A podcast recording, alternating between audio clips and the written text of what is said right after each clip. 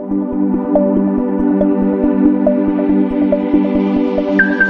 you.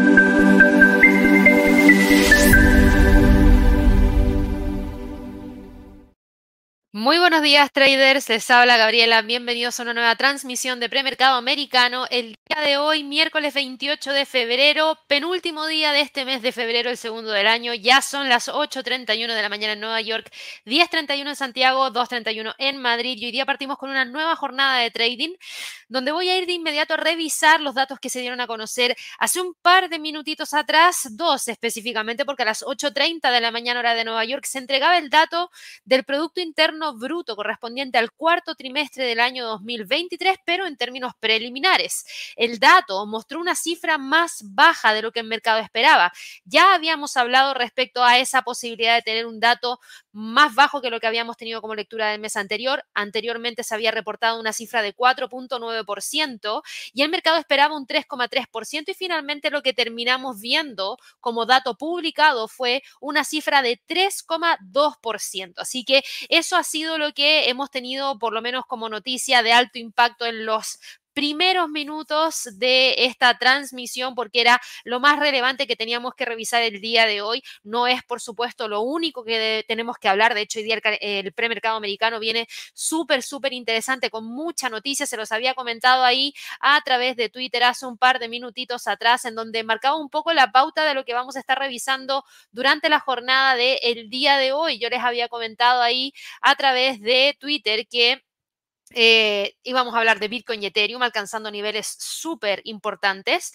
El dólar neozelandés cayendo tras la decisión de política monetaria del Banco de Reserva de Nueva Zelanda, que también lo vamos a revisar, sobre todo porque el día lunes en lluvia de trades yo destaqué al par dólar neozelandés frente al dólar con un escenario que finalmente termina dándose. Así que por supuesto que lo voy a revisar para quienes requieran de alguna actualización de los niveles de precio clave respecto a ese fundamental.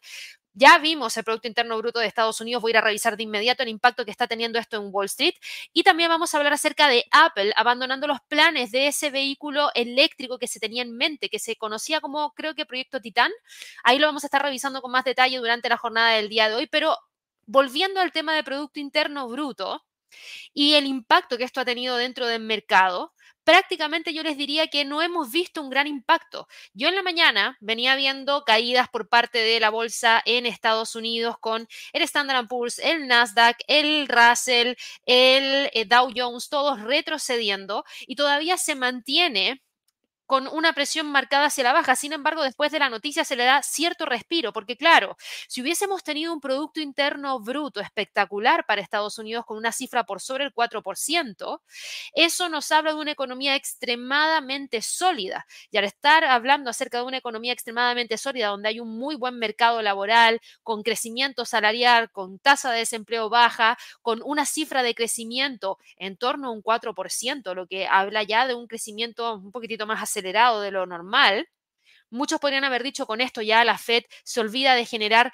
recortes en las tasas y estaríamos ya evaluando la posibilidad de algún recorte quizás para el último trimestre del año 2024, porque con un mercado creciendo, moviéndose muy rápidamente, podríamos seguir teniendo una presión sobre la inflación, por ende eso desincentivaría a la FED a recortar las tasas. Sin embargo, el dato de Producto Interno Bruto no estuvo por sobre el 4%, estuvo por debajo incluso de lo que el mercado esperaba y una cifra de 3,2%, aunque sea un dato preliminar, no nos habla de un crecimiento wow, qué espectacular, no, nos habla de una cifra interesante que por supuesto se tiene que tener en la mente para poder evaluar cuál va a ser el dato final que tengamos como crecimiento en términos anuales para todo el año 2023, pero claramente estamos súper lejos de ese 5,2% que se alcanzó a publicar el 29 de noviembre del 2023, estamos lejos del 4,9% que se publicó en diciembre y ahora claramente estamos quedándonos más parecido a lo que se tenía anteriormente, unas cifras que estaban entre un 3 y un 2%, que fue prácticamente donde estuvimos a comienzos del año pasado. Fíjense la cifra que se reportó en diciembre del 2022 como cifra de crecimiento fue de un 3,2%. Ahora estamos viendo que el dato preliminar es de 3,2% y si se publica finalmente en 3,2% tampoco sería algo tan... Eh, tan distinto a lo que ya vimos en el pasado con un dato reportado en, en marzo, en realidad, de 2,6%. Así que interesante lo que ha estado pasando en las últimas horas. Esto, insisto, generó un leve repunte del mercado accionario, pero nada más que eso, porque igual el ritmo de crecimiento nos sigue entregando una economía que ha logrado defenderse frente a una política monetaria súper restrictiva, en donde hemos tenido una tasa de interés en un nivel elevado que lo que busca es desincentivar el consumo, que lo ha logrado en cierto grado, pero que no necesariamente está generando ningún tipo de presión mayor porque la gente sigue gastando igual. Como les comentaba a principios de esta semana, yo la semana pasada, para quienes no se enteraron, estuve en Miami realizando un seminario el jueves pasado y claro, pude ver allá que las cosas sí están un poco más caras de lo que habían estado anteriormente. Y conversando con las personas a nivel local, también nos comentaban que la inflación la están sintiendo igual. Y a pesar de eso, igual hay un montón de personas que siguen gastando, porque yo vi un montón de gente en los bares, en los restaurantes, vi mucha gente también en las tiendas. Entonces, claro, sí, hay presión, pero la gente igual sigue consumiendo por lo poco que pude ver, porque estuve súper rápido. Entonces creo que eso es lo que tampoco ha ayudado a que la inflación rápidamente caiga al objetivo de la FED y es lo que nos ha llevado a ver toda esta especulación respecto a lo que podría estar pasando más adelante en la próxima decisión de política monetaria. Hoy tenemos declaraciones de Bostic, miembro del FOMC, a las 12 hora de Nueva York. Vamos a tener declaraciones de Williams, miembro del FOMC, a las 12.45, que por supuesto van a estar siendo seguidas muy, muy de cerca porque hay mucho de qué hablar respecto a eso. Nosotros hemos visto cómo han ido cambiando las probabilidades de recortes en las tasas para los próximos meses. Gran parte de los operadores de bonos ya no predicen que la Reserva Federal va a recortar las tasas de interés en más de 75 puntos base este año.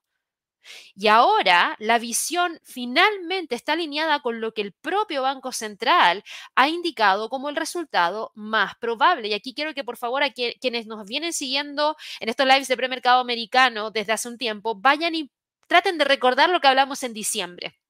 En diciembre del año pasado, todo el mercado apuntaba a seis recortes de tasa y con esta misma herramienta que estamos viendo nosotros ahora, la herramienta del Chicago Mercantile Exchange.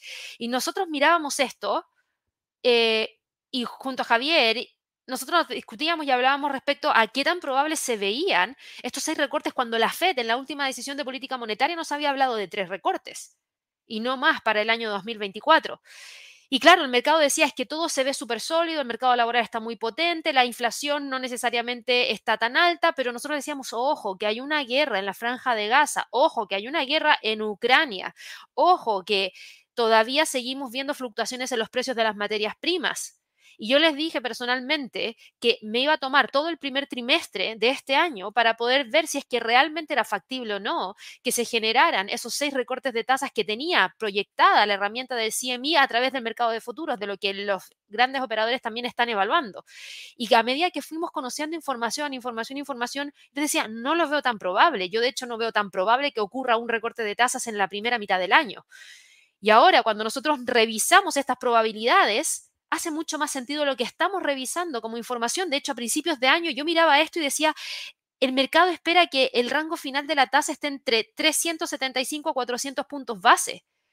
Lo que eran recortes muy agresivos, muy rápido, en un ambiente en el cual todavía era muy riesgoso poder hacerlo, porque en cualquier momento la inflación se daba la vuelta y repuntaba. Teníamos a la zona euro mostrándonos un pequeño incremento en la inflación. Tenemos estos datos de mercado laboral que en un momento nos llevaron a pensar que se venía la afloje y que con el aumento del desempleo podría venir un menor consumo, pero rápidamente eso se eliminó cuando al siguiente dato de mercado laboral volvimos a tener una caída en el desempleo. Y ahora el mercado espera que el rango final de la tasa esté entre 425 y 450 puntos base.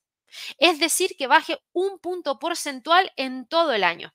Para eso debería realizarse uno, dos, tres recortes de tasas porque de hecho terminarían 450, 475 puntos base, perdón ahí, esto lo estoy mirando ya para principios del año 2025 y queda muchísimo todavía, por favor no nos adelantemos tanto, vivamos ahora un poquitito el presente, 450, eh, 475 es lo que en este momento evalúa el mercado de futuros que debería terminar la tasa y me hace mucho más sentido.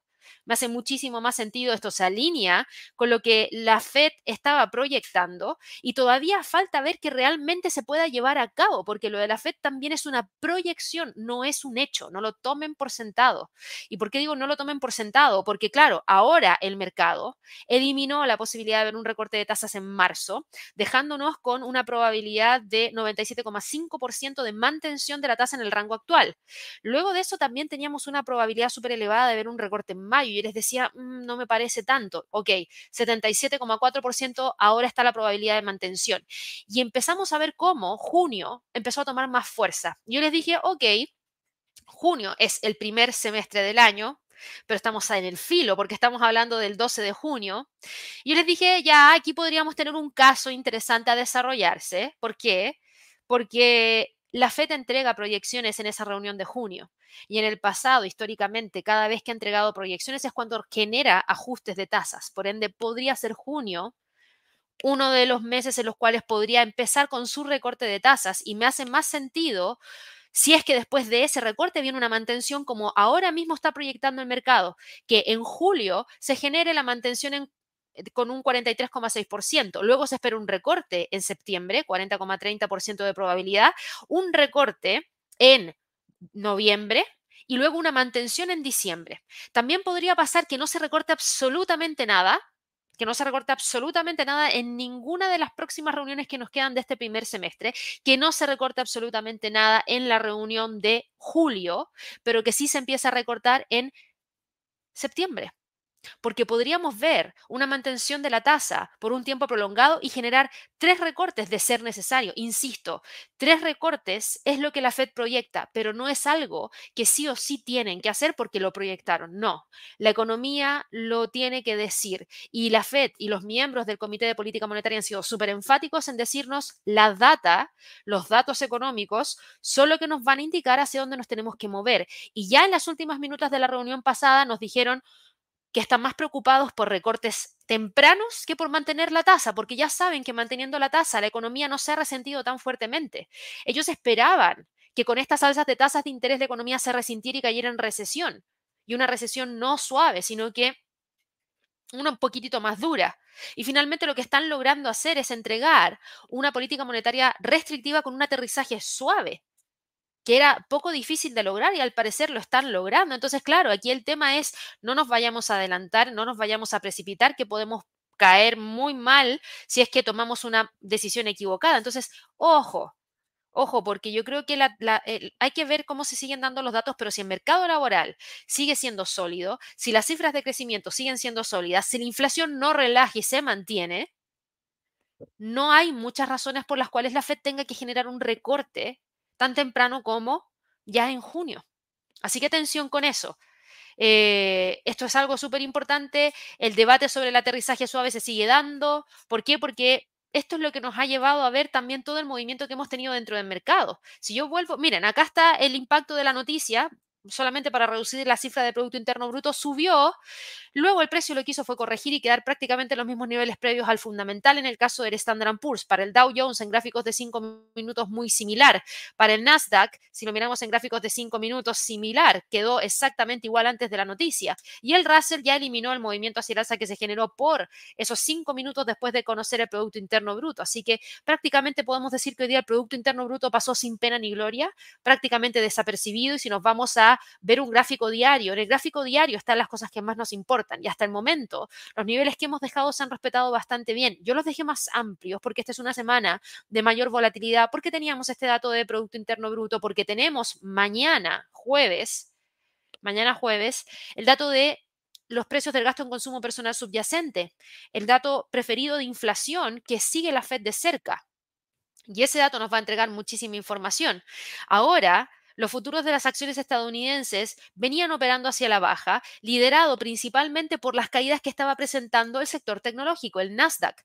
¿Por qué? Porque gran parte del de, mercado está especulando respecto a qué es lo que podría pasar. El director ejecutivo de Goldman Sachs dijo que el gasto del consumidor más suave pone en duda la visión de que la economía de Estados Unidos experimentará un aterrizaje suave. Eso lo dijo el director ejecutivo de Goldman Sachs, David Solomon, hablando en una conferencia de UBS dijo que aunque el mundo esté preparado para un aterrizaje suave, él cree que la perspectiva es un poco más incierta que eso. Yo aquí debo decir que los datos son los que finalmente nos van a entregar la verdad de lo que ocurrió con este con este ajuste de política monetaria, pasando una política monetaria ultra flexible a una restrictiva.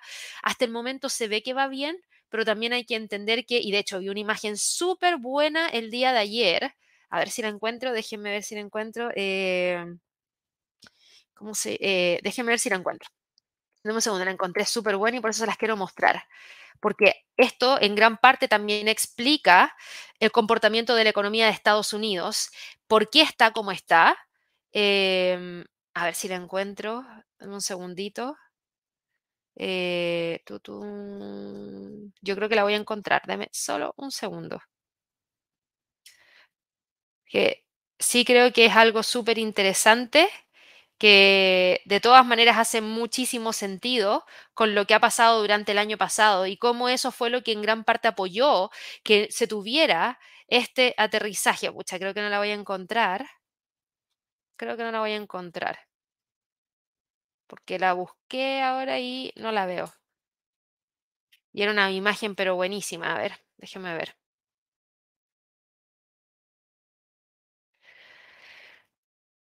Eh,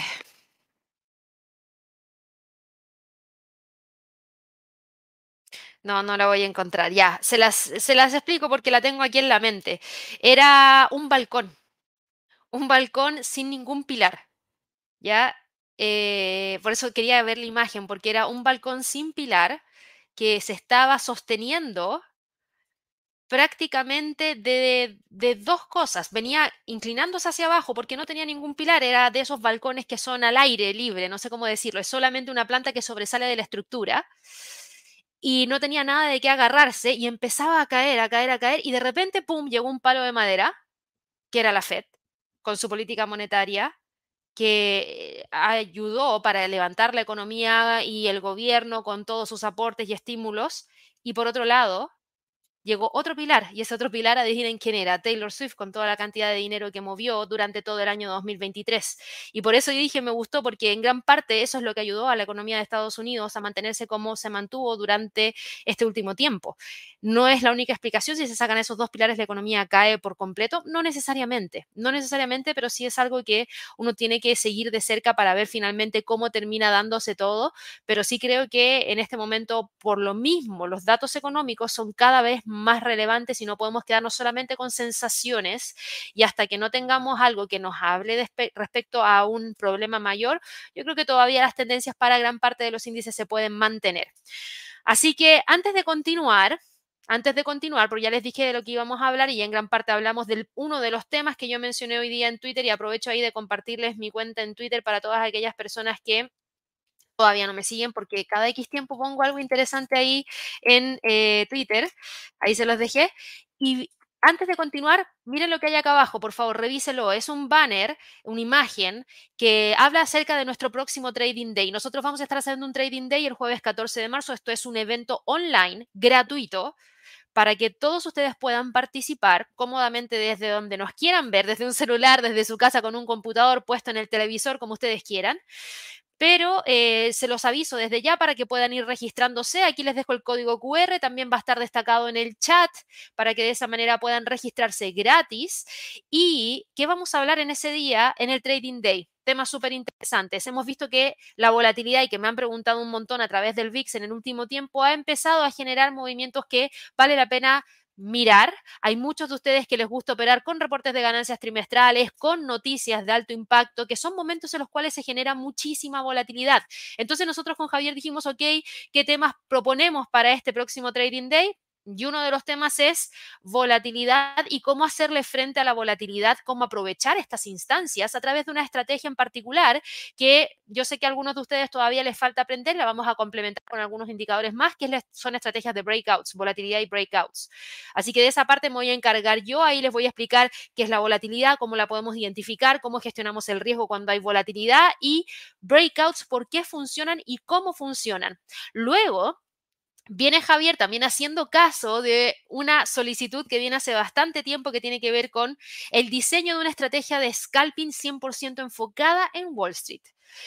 Javier va a crear eh, el diseño y la estrategia desde cero, por ende se van a ir con una estrategia de scalping enfocada en acciones completa, va a realizar backtesting y optimización de la misma para que ustedes también puedan ver y analizar la data y les va a enseñar la metodología para poder seleccionar acciones que puedan ser aplicadas con esa estrategia. Porque ustedes saben, no todas las acciones se mueven de la misma manera y hay veces que se requieren de cosas específicas para poder hacer scalping y así como scalping funciona muy bien en Forex para los pares majors, los pares principales, también hay algunas acciones en las cuales, por ejemplo, una estrategia de scalping no funciona, así de simple. Y cerramos con oportunidades de inversión de segundo trimestre del 2024, tres ideas de inversión de Javier, tres ideas de inversión mías que vamos a compartir con ustedes y las vamos a conversar, así que espero que todos puedan participar, es un evento completamente gratuito, así que les dejo el código QR desplegado para que lo puedan escanear con su celular y se registren. Es eh, un evento muy interesante que se va a estar desarrollando. Em, no se queden fuera. Para quienes quieran ver la plataforma de trading que nosotros vamos a estar utilizando ese día, prontamente les vamos a dejar la información también ya disponible en la página para que ustedes la puedan solicitar. Eh, es un evento patrocinado por un broker, que en este caso es AvaTrade, que nos ha venido acompañando en, los últimos años con todas las transmisiones de Trading Day, porque eh, eh, le gusta que haya bastante información de mercado y educación. Así que ahí ustedes lo van a poder revisar cuando dejemos disponible esa información. Dicho eso, Vámonos rapidito a seguir con lo que estábamos analizando respecto a los temas, que se me iba a olvidar anunciarles ese, ese, ese evento que ya nos queda poquito, nos quedan dos semanas prácticamente.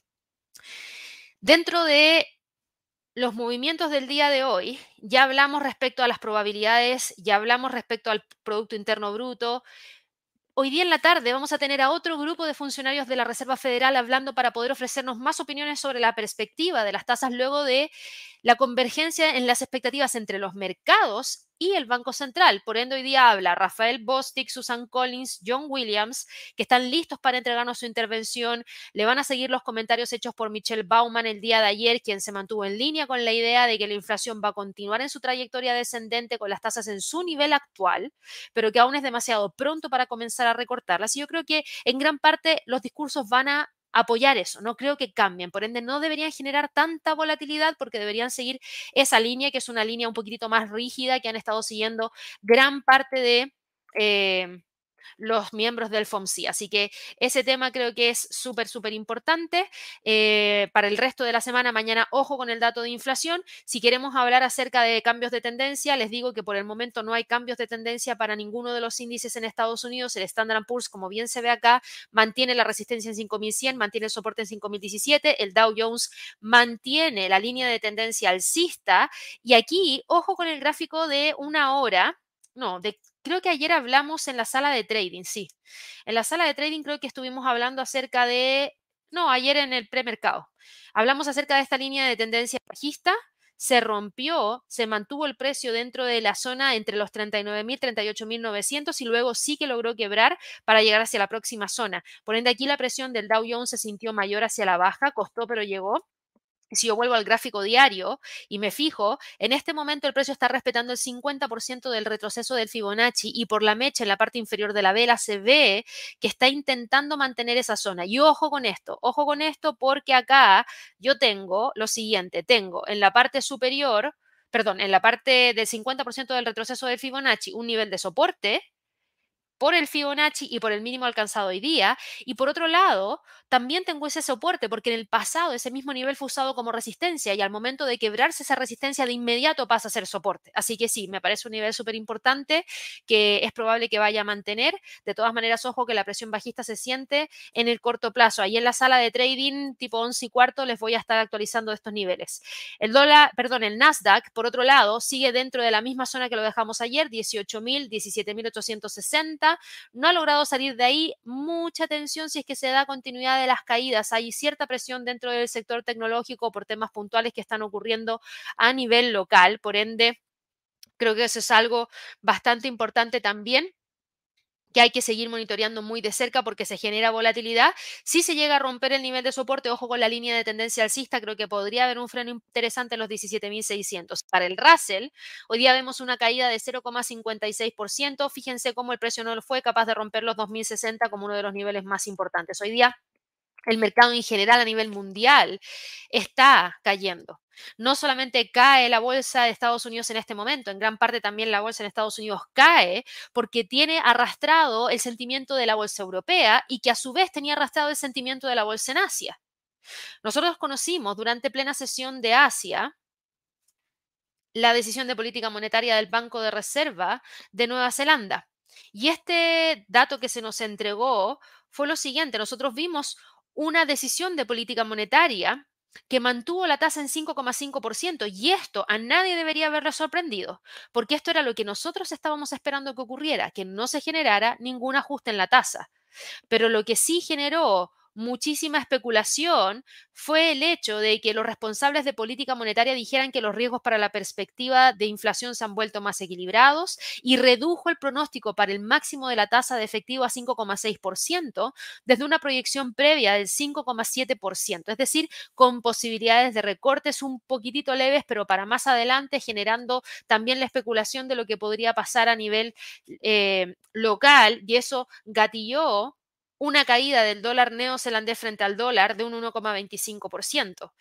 El día lunes, en lluvia de trades, yo destaqué, dentro de los tres instrumentos que destaqué, destaqué al dólar neozelandés frente al dólar y estaba evaluando un escenario de retroceso rompiendo el nivel del soporte que teníamos acá y por eso tenía ese puntito en los 0,6170 con posibilidades de buscar los 0,61. Ya alcanzó el objetivo después del rompimiento porque efectivamente se anunció un recorte de tasas y eso generó esta debilidad por parte del dólar neozelandés. Así que hoy en día tenemos al dólar neozelandés dentro nuevamente del rango que traíamos anteriormente.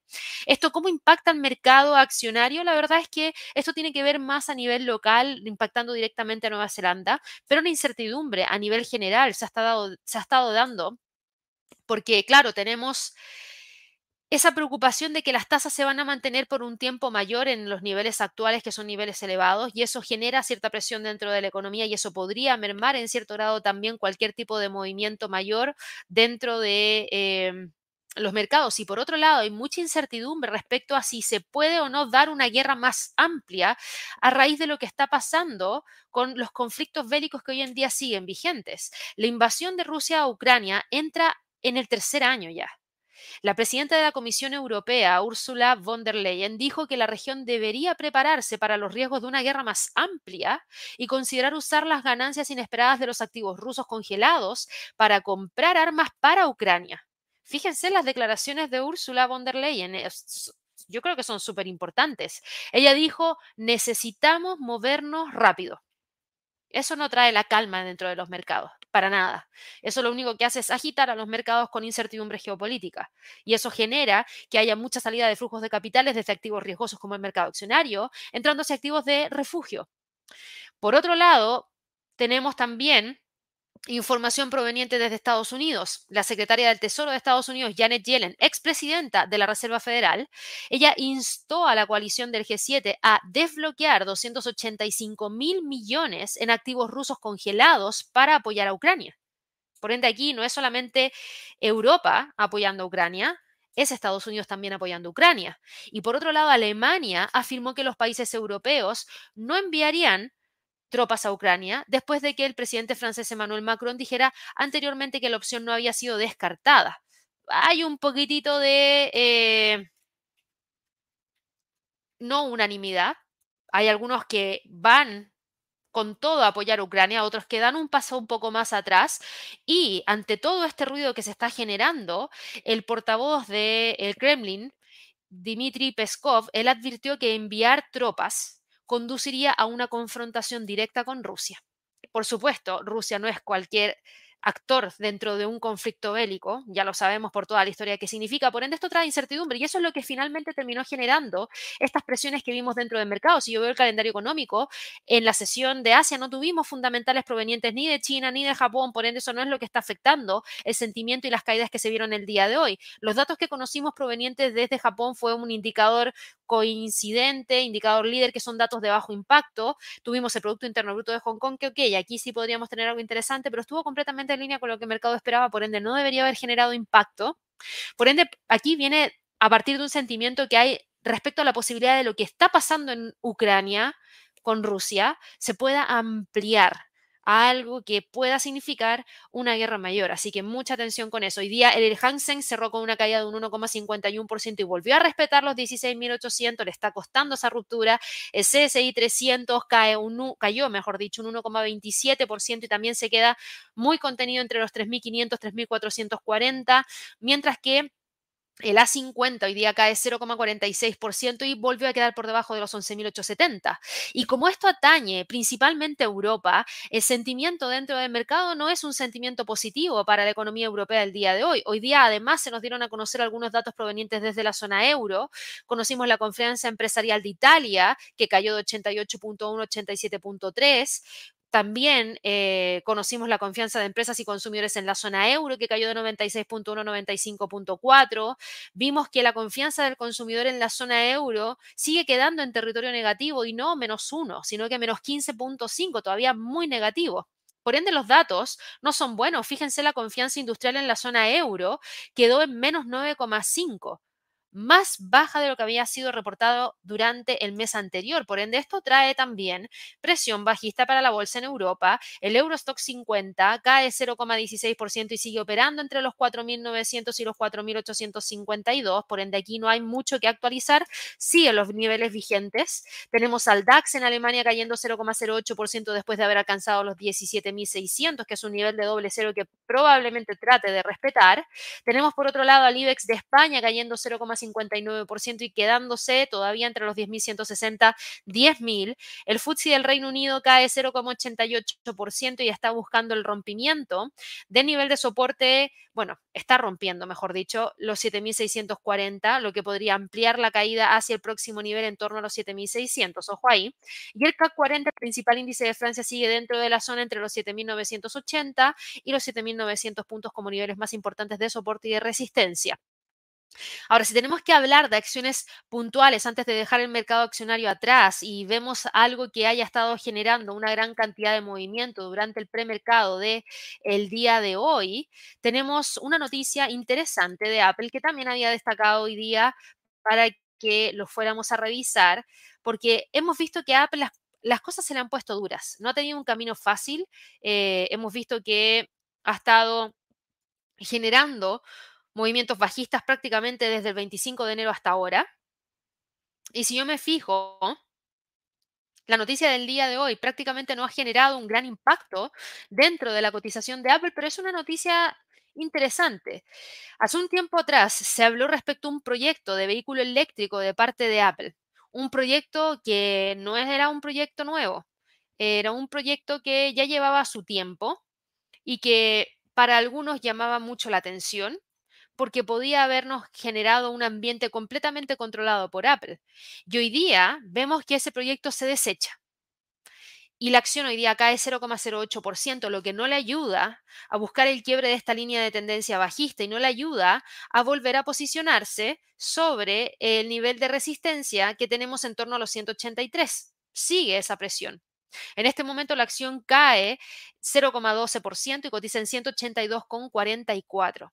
¿Y cuál es este proyecto? Bueno, en línea con cierta debilidad en otras acciones tecnológicas y con el grupo supuestamente listo para abandonar su esfuerzo de una década para construir un automóvil eléctrico, una década. Es un esfuerzo de una década en la cual estuvieron trabajando, trabajando, 10 años trabajando en un proyecto para después desecharlo no es menor.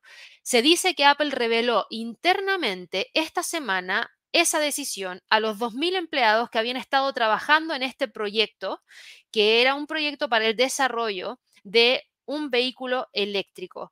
Em, este proyecto se llama Proyecto Titán. Trasladó ya Apple a algunos empleados para ahora dejar de lado ese proyecto y moverse hacia la inteligencia artificial generativa.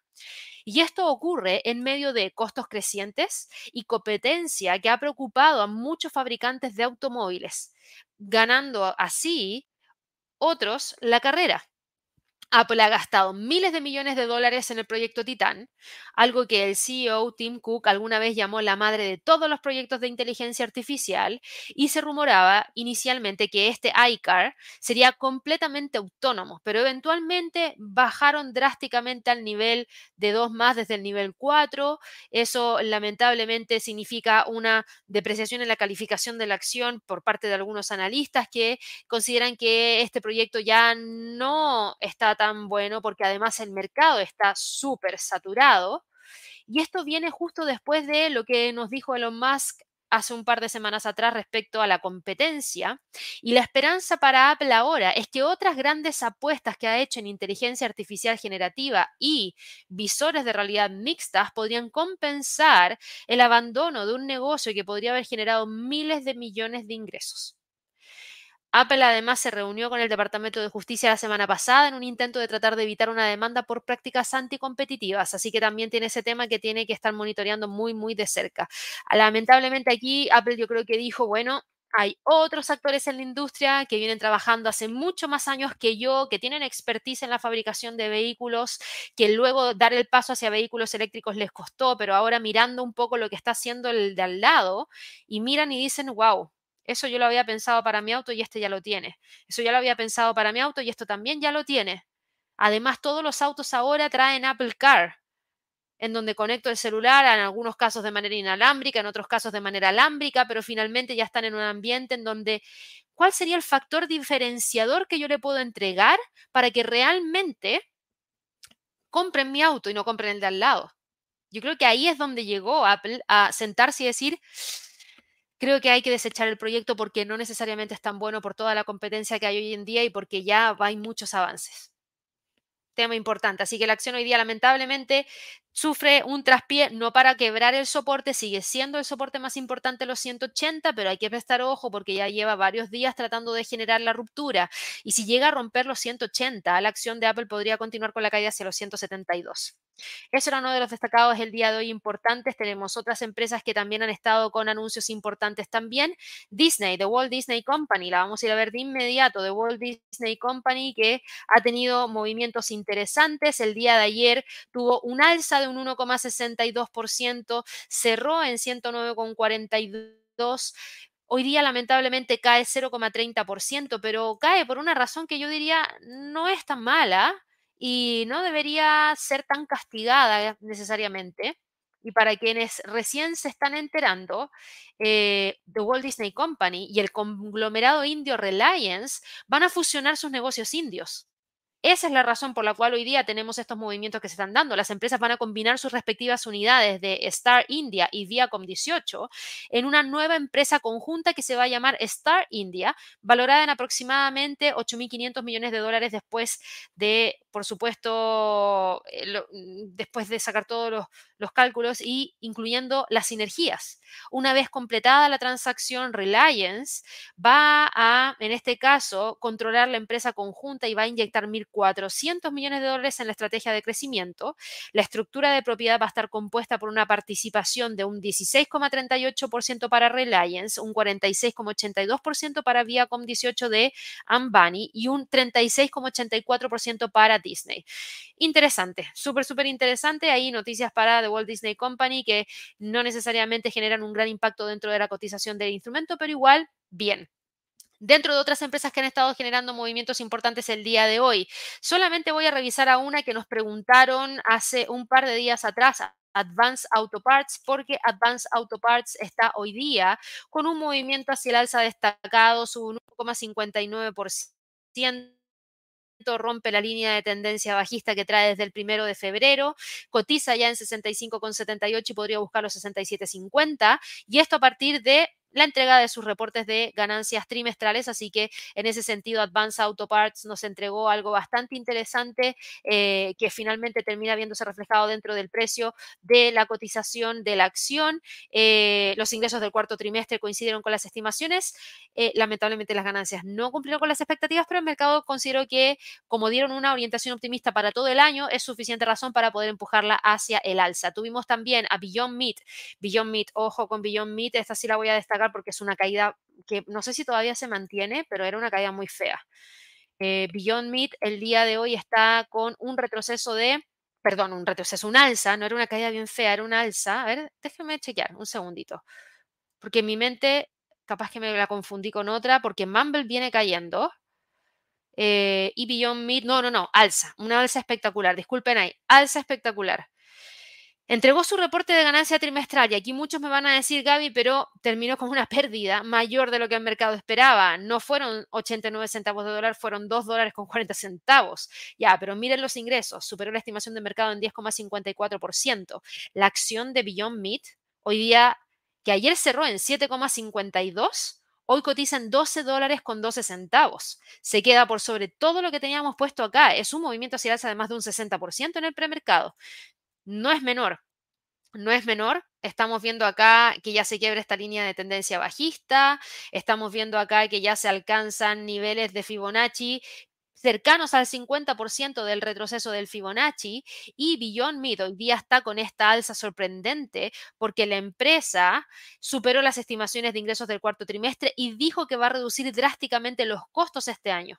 Y eso fue razón suficiente como para que dijeran, ok, pudo entregarnos ingresos positivos, mejores de lo que el mercado esperaba, va a reducir los costos, por ende podría marginar más, es probable que tenga buenos resultados para más adelante. Y así también tuvimos a eBay que avanzó un 5% aproximadamente en el premercado después de su entrega de reportes trimestrales. Ayer me preguntaron por Baidu. Baidu está hoy día en el premercado con un movimiento de, les digo de inmediato, caída de 2,10%. Las acciones están cayendo porque el EBITDA ajustado del cuarto trimestre estuvo por debajo de las estimaciones de los analistas y los ingresos no cumplieron con las expectativas. Lamentablemente ahí sufrió un traspié Baidu y había muchísima expectativa para esta acción. Tuvimos también a Lemonade cayendo alrededor de un 15%. Tuvimos a, como les comentaba, Mumble, que venía también con una caída bastante importante, alrededor de un 12%. Aquí hay varias acciones que están con fuerte presión hacia la baja, por ende no tenemos un mercado tan optimista. Quien sí está optimista es el mercado de las criptomonedas. El Bitcoin continuó fuertemente con las alzas, rompió los 58 mil y ya alcanza niveles en torno a los 6.000, perdón, 60.270. Le falta muy poquitito para llegar hacia esos máximos históricos. Va muy bien encaminada para poder alcanzar esa zona. Y quien se le acopla rápidamente es Ethereum, que llegó al 61.8% del Fibonacci en 3.342, siguiendo muy fuertemente esa línea de tendencia hacia el alza. Ayer alguien en la sala de trading me preguntaba por Ethereum, si veíamos que podía alcanzar o no la zona en torno a los 4.500 y a mí las preguntas se me quedan a veces bien pegadas en la mente. 4.500 es un nivel que ya ha alcanzado anteriormente. Si logra mantener la tendencia hacia el alza, creo que sin ningún problema durante el año podría alcanzar esos niveles, así que se ve súper interesante también lo que pasa con Ethereum. Ripple, por otro lado, sube levemente 0,03% y se sigue quedando por debajo de los 0,60. Cardano vuelve a testear la ruptura de los 0,64. Litecoin está intentando romper los 76 y esto, por supuesto, que impacta directamente dentro de la cotización de las acciones de las empresas ligadas a las criptos. Hoy día con Coinbase subiendo 5,27% y ya posicionándose en 209 dólares con 85 centavos. Por ende, acá si nosotros limpiamos un poquito el gráfico, nos vamos a dar cuenta que Coinbase retoma la senda alcista y está en búsqueda de ese próximo nivel de resistencia en los 220. Para Marathon Digital Holdings, otra acción que también ha sufrido bastante movimiento, recuerden que Marathon entrega su reporte ideal cierre Sube en el premercado 7,89%, eso nos deja en 32,70 y nuevamente está intentando buscar generar el rompimiento de la resistencia en los 32 dólares por acción. Riot Platforms, que ayer cerró con una caída de 3,28%, el día de hoy retoma la senda alcista, sube casi un 5%, cotiza en 17,66 y se queda entre los 17 y los 18,50. Así que dedito para arriba para las criptos que todavía siguen empujando hacia arriba. En cuanto a las divisas, el dólar index da la pelea entre la zona de los 104.50, 103.50. Yo diría que acá esta línea de tendencia hacia la baja claramente empieza a quebrarse.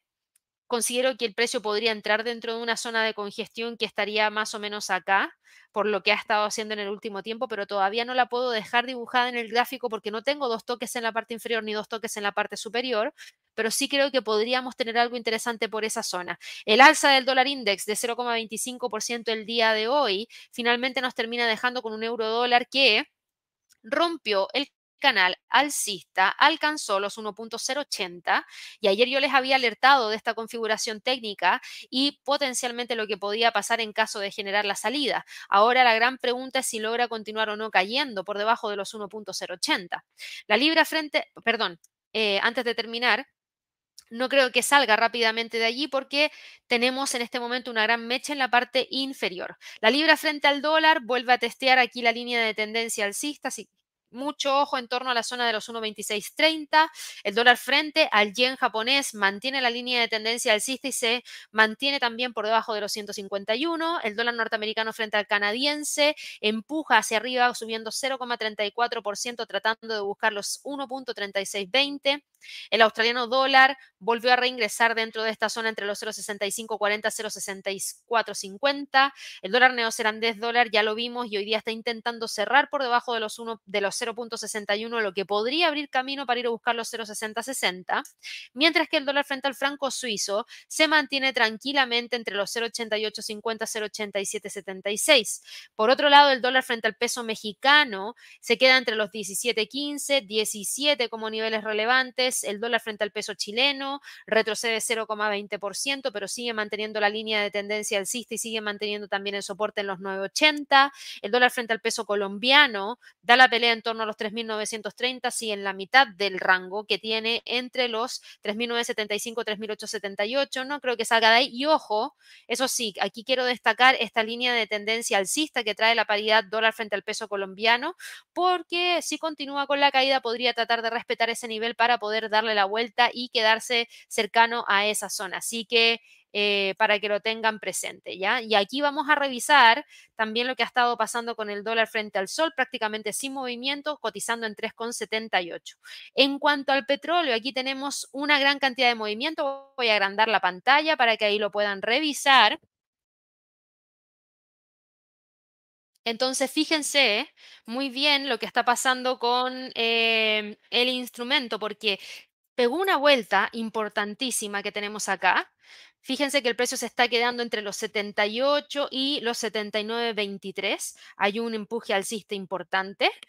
Eh, lo agrandé porque quiero que se fijen cómo no teníamos prácticamente movimientos acá durante las primeras horas de la mañana y boom, después a las 8 de la mañana cuando empezamos a tener mayor cantidad de operativa, empezamos a ver ese empuje alcista que nos terminó llevando a ver el quiebre de los 78.60.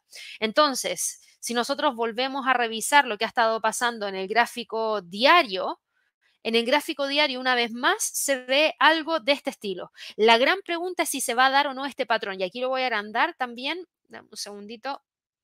Vean este patrón de velas.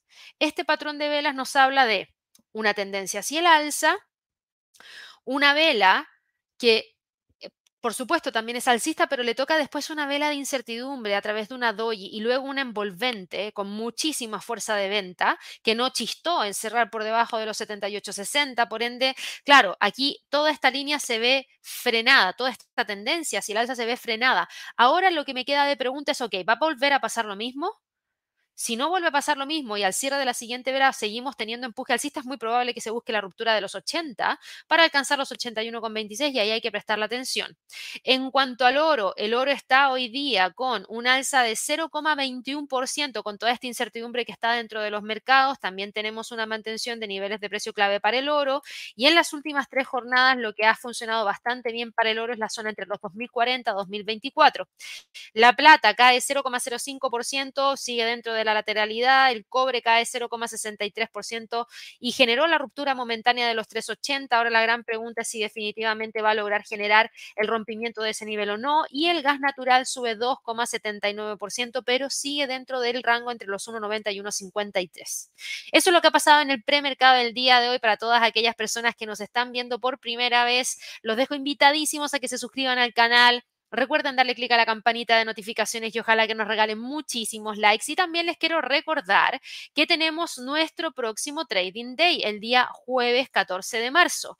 Así que quedan 15 días para que puedan participar de este seminario online gratuito que dura alrededor de 3 horas, va desde las 12 horas de Nueva York hasta alrededor de las 3 de la tarde hora de Nueva York y vamos a hablar de volatilidad de breakouts, vamos a hablar de les vamos a entregar, mejor dicho, una estrategia de scalping enfocada en Wall Street y les vamos a entregar seis ideas de oportunidades de inversión que se puedan presentar durante el segundo trimestre del año. Así que los dejo invitadísimos para que puedan participar. Me voy ahora de inmediato a responder algunas preguntitas que hay aquí a través del chat em, para poder apoyarlos con las consultas que tienen. Acá tengo una pregunta de Trading Box que me preguntaba por PANW. Eso es Palo Alto Networks. Vamos a verlo rapidito. Palo Alto Networks está hoy día cotizando con un movimiento de... Esto es una caída de 2,14%, está en 308. Fíjate, Palo Alto Networks tratado de repuntar, de recuperar ese fuerte gap bajista que tuvo, pero todavía sigue estando por debajo de los 320. No lo veo tan factible que logre generar el cierre el día de hoy, dada la caída que está presentando en el premercado de 2,14%. Lina, ya hablamos de Advanced Auto Parts, ya hablamos de Marathon Digital Holdings. Ernest, buenos días para ti, buenos días para Yesid, buenos días para Antonio, para Andreina. Me dijo acá ayer, decías que Radio es una de las acciones del mundo más antiguas. Vi su máximo en el 2007 y está muy lejos del valor de hoy, pero el Bitcoin no existe ¿Qué pasó que bajó tanto? Buenísima pregunta. Tiene que ver también con entregas de reportes trimestrales. Si, uno va y revisa los estados financieros, los resultados financieros de la compañía y te vas a revisar los históricos, em, vamos a ponerlo acá en términos anuales. Esto es lo que hemos visto. Mira, tus resultados son mejores, pero no has logrado tener algo que consistentemente entregue un beneficio por acción. La fuerte pérdida que presentó en el año 2022 no se va a eliminar por sí sola. Por ende, aquí hay que prestarle atención a esto, porque claro, todo iría excelente si efectivamente no solo creciera en términos de ingresos, sino que también creciera en cuanto a beneficios por acción. Aquí las cosas están divergiendo. Tienes unos ingresos que van creciendo, pero todavía no logra entregarnos beneficio por acción. Eso en gran parte explica los fuertes movimientos que tuvo la, compañía. Buenos días para Belén, eh, buenos días para Hernando, buenos días para Vini, para Ana. Ya revisamos todos esos instrumentos que me comentaste a través del chat.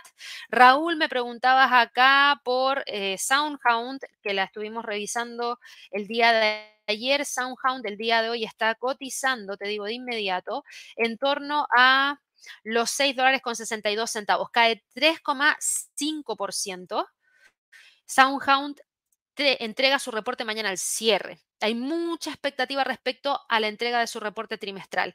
Soundhound logró tener un gran movimiento. Lamentablemente ahora no vemos esa continuidad del alza. Esta vela que tuvimos ayer nos hablaba de incertidumbre. Tienes mucha mecha superior, mucha mecha inferior, cuerpo pequeñito.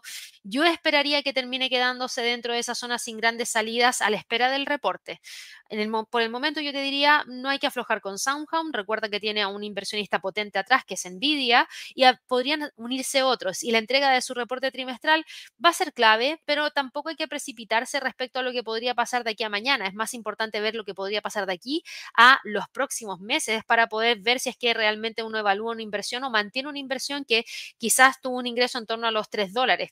Lo que perdería si tú tienes una acción de Soundhound, si el precio cae a cero en este momento, serían 6 dólares con 64 centavos. No es mucho. Entonces, ojo con eso también. Aquí los movimientos se están dando y creo que la compañía tiene una proyección bastante interesante de largo plazo.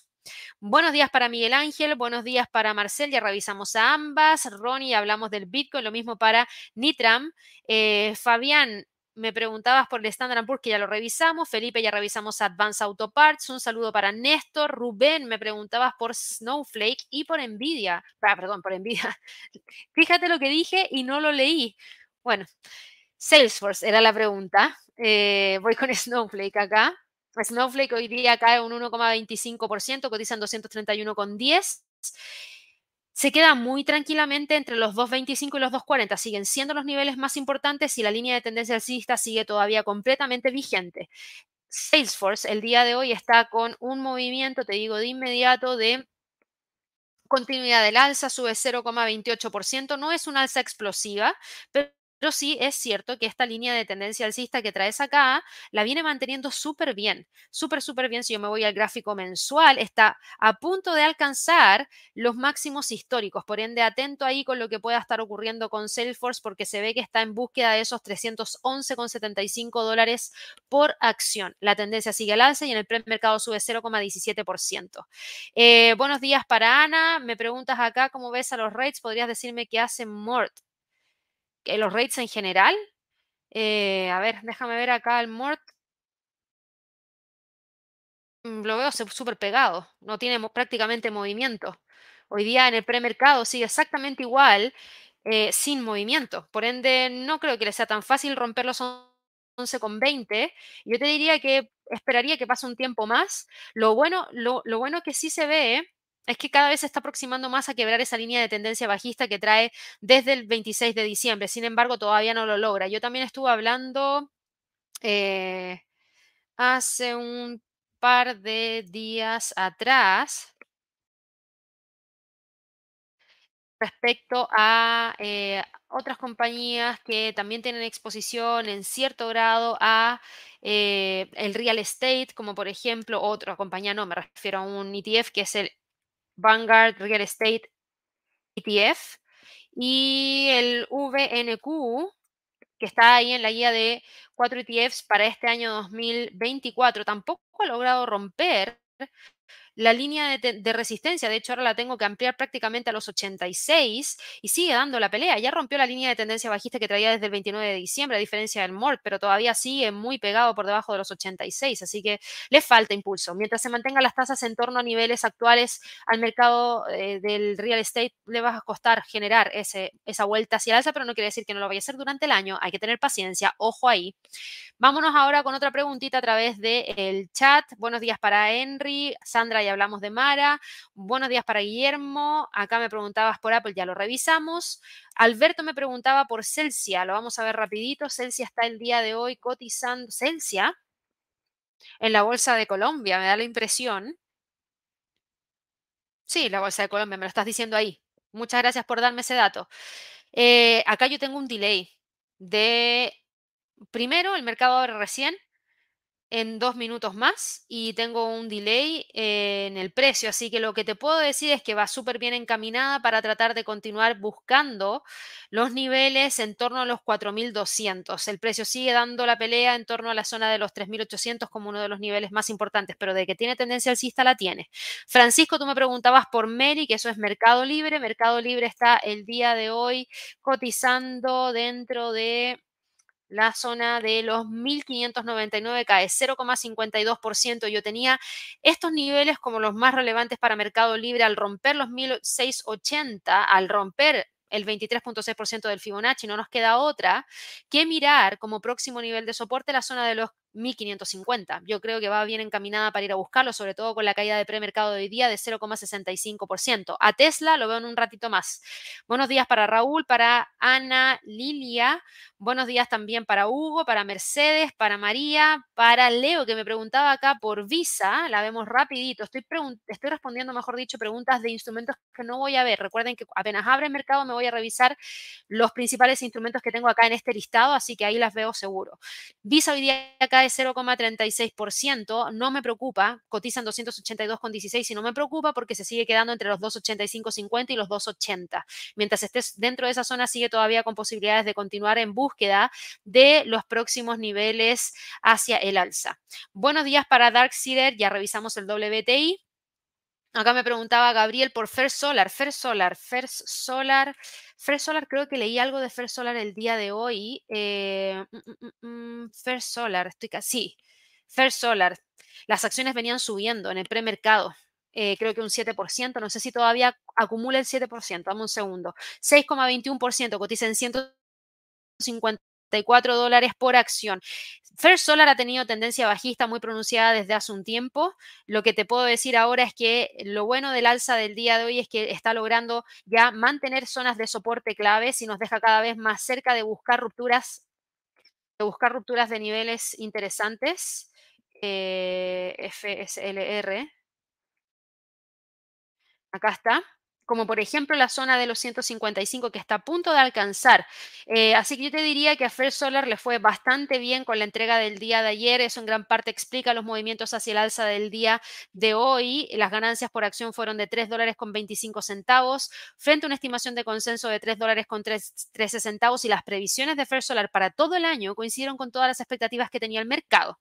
Acaba de abrir la bolsa en Estados Unidos, así que voy a irme de inmediato a revisar todo lo que eh, ha estado pasando con los otros activos porque la apertura se acaba de dar y el precio de apertura para Apple que venía cayendo, fíjense, estuvo hoy día en 182,51, tiene una leve alza de 0,11% y está tratando con todo de volver a reingresar a la línea de tendencia alcista, de quebrar la línea de tendencia bajista y situarse por sobre los 183.50.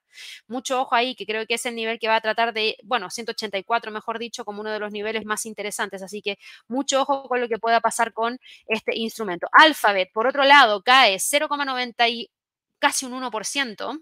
Alphabet está buscando los 136,16, que es el próximo nivel de soporte más importante. Lamentablemente la acción viene muy presionada hacia la baja, lo comentamos hace un par de días atrás, esta línea de tendencia bajista no se ve que la vaya a buscar quebrar prontamente, así que mucho ojo que en caso de continuar cayendo podría buscar esos 136. Meta cae levemente 0,04%, no me preocupa porque sigue tratando de buscar la ruptura de los 490 dólares por acción. Amazon cae 0,47% tampoco me preocupa porque sigue con tendencia alcista, manteniendo los 172 como soporte. Tesla sube 0,55%. Ayer trató de romper los 205, no logró cerrar sobre los 205. Por ende, ¿cuál es el nivel de resistencia que tenemos que mirar hoy?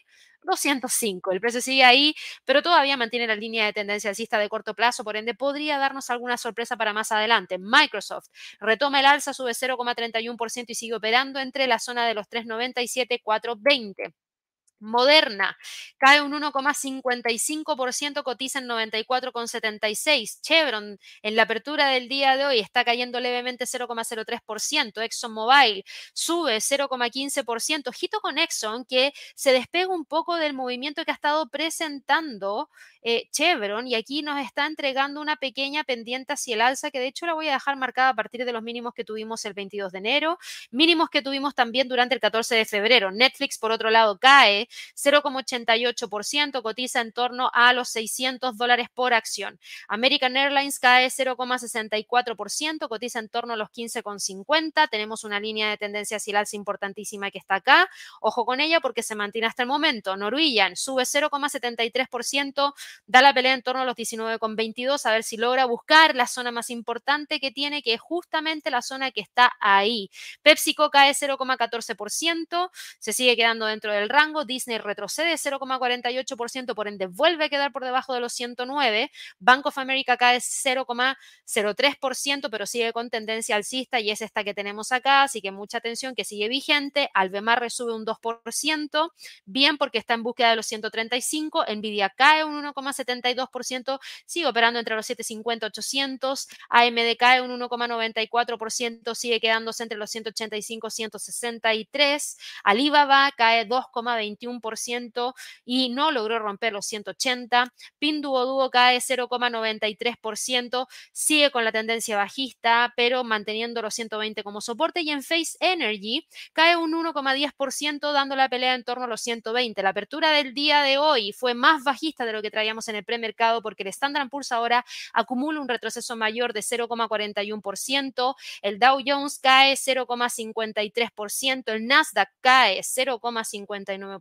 y el Russell cae 0,68%. Así que bueno chicos, eso es lo que fue la apertura del día de hoy, los movimientos de premercado. Alcancé a responder una mayor cantidad de preguntas a diferencia de lo que pude hacer el día de ayer y ahora yo voy a ir cerrando esta transmisión de premercado americano porque Javier va a ingresar a la sala de trading, entonces después tenemos que retomar la rutina de la sala de trading donde después me toca a mí a las 11 y cuarto hora de Nueva York, así que nos vamos a ver para quienes están en la sala dentro de un ratito más, para quienes no, recuerden que viene alerta Forex en esta oportunidad más temprano de lo normal, antes era a las 11 de la mañana hora de Nueva York, ahora la transmisión va a partir a las 10 de la mañana hora de Nueva York dentro de 25 minutos. Así que, denme un segundo, por favor. Eh, así que, por favor, para que ahí lo tengan súper, súper presente y no se olviden acerca de lo que vamos a estar revisando el día de hoy. Recuerden suscribirse al canal, darle clic a la campanita de notificaciones y ojalá ganarnos muchísimos likes. Nos vemos pronto en un nuevo live en el canal de YouTube. Chao, chao.